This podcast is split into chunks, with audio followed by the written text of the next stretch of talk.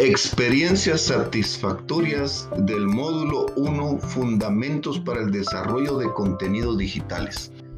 Los materiales digitales son herramientas educativas que permiten agilizar el compartimiento de contenidos de aprendizaje de una forma creativa, motivante y colaborativa. Ser un tutor virtual debe tener como uno de los principios las competencias genéricas en el conocimiento uso y correcta aplicación de los recursos digitales.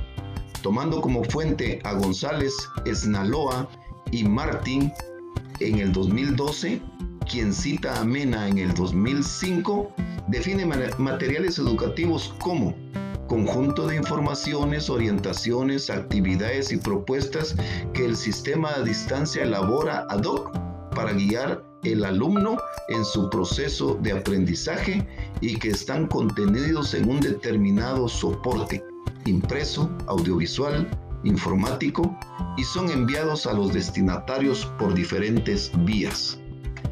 Hemos confirmado a través de la práctica digital sugerida por la maestra Flor Sagastume que los materiales digitales aplicados correctamente hacen del curso virtual un ambiente de curiosidad, interacción, colaboración y aprendizaje entre los participantes. El marco europeo estableció los niveles en donde deben incluirse las 22 competencias en tecnología educativa para tutores virtuales, siendo estas A. Compromiso profesional para promover la colaboración y práctica. B. Contenidos digitales. Este promueve la importancia de selección, uso y creación de contenido por medio de diferentes herramientas 2.0. C. Enseñanza y aprendizaje fomenta el aprendizaje colaborativo y autorregulado como pedagogía. D. Evaluación y retroalimentación. E. Empoderamiento de los estudiantes. Y F. Desarrollo de la competencia digital de los estudiantes. Estos niveles son de suma importancia para el buen desempeño del docente virtual en los entornos virtuales de aprendizaje EVA. La incompetencia en ellos no concederá un desarrollo valorable en el quehacer educativo virtual. En cuanto a los contenidos de un curso en línea, el estudiante tiene diversas expectativas sobre lo que el docente dispondrá en la plataforma. En tal sentido, debe enriquecerse el contenido tradicional con la adaptabilidad a los elementos multimedia. El estudiante es autónomo en el deseo a querer o no querer aprender. Por tal motivo, el contenido tiene que estar accesible en cualquier momento y lugar, con la previa existencia de un servicio acorde de Internet y equipo tecnológico educativo.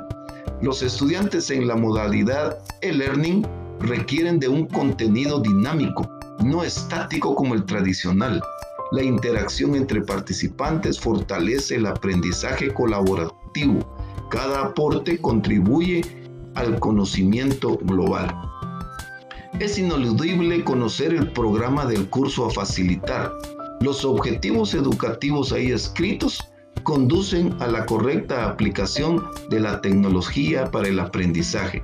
El modelo TIPAC, creado por Misra y Kohler en el año 2006, es el modelo que nos ha sorprendido por la forma de teorizar la práctica educativa, o sea, conocimiento del contenido pedagógico y tecnológico que el docente debe tener para integrar la tecnología en el aula, siendo este el conocimiento pedagógico tecnológico del contenido y que varía de acuerdo al contexto de cada docente. Toda acción pedagógica, teniendo como hilo de contacto el contenido, alcanza sus frutos mediante el conocimiento del contexto y por ende el tipo de recurso tecnológico que debe utilizarse. TIPAC es un modelo conceptual.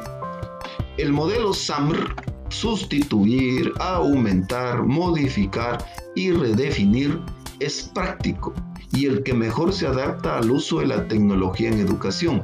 En cada nivel se emplea la taxonomía de Bloom, sorprendidos con la rueda en la pedagogía, la teorización en una integración de las competencias del estudiante, la taxonomía de Bloom, actividades de aprendizaje y herramientas para realizar actividades educativas.